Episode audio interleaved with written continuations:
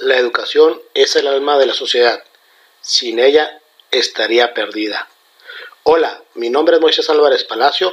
Esperando te encuentres de lo mejor hoy y siempre, te comento que en esta edición semanal número 13, nombrada La ficción educativa, estaré comentando algunos datos que brinda la UNICEF en su informe anual 2019. ¡Comenzamos!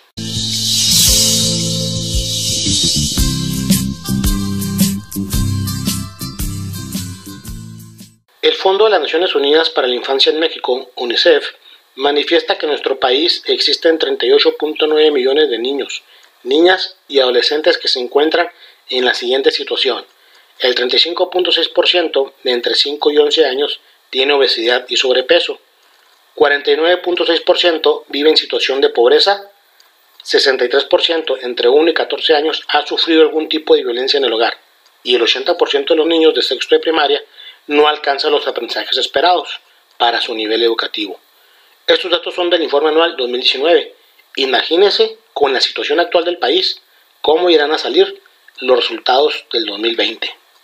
Sin duda alguna, son datos muy desalentadores para la educación y el país. Al momento de repartir culpas, muchos son los señalados, como el magisterio, el sindicato, la Secretaría de Educación Pública, los padres de familia, el gobierno federal, el estatal y el municipal.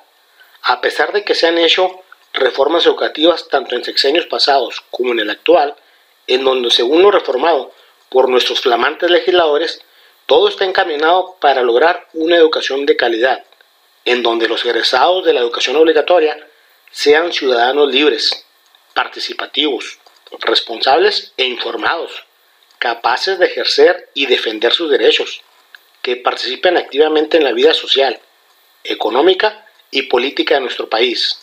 Es decir, personas que tengan motivación y capacidad para lograr su desarrollo personal, laboral y familiar, dispuestos a mejorar su entorno natural y social, así como continuar aprendiendo a lo largo de la vida en un mundo complejo que vive acelerados cambios.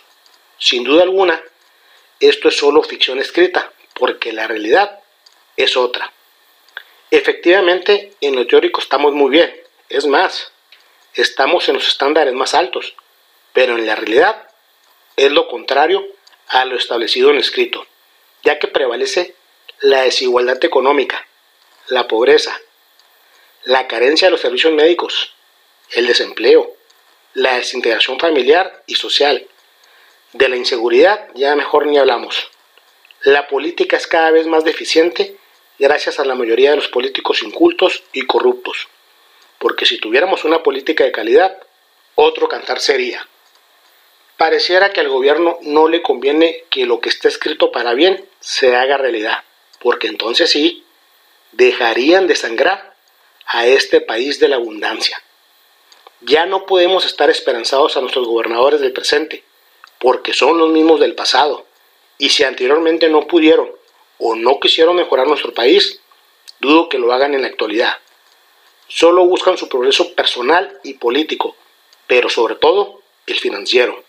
En fin, necesitamos generar una verdadera transformación, pero en los niños, niñas, adolescentes y jóvenes. Ellos son los que pueden cambiar este país.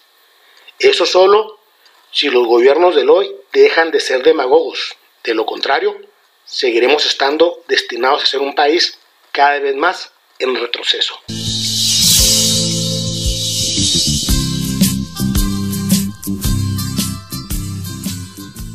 Te agradezco infinitamente que hayas tomado el tiempo de escuchar esta colaboración semanal y te invito a que estés atento a las siguientes ediciones.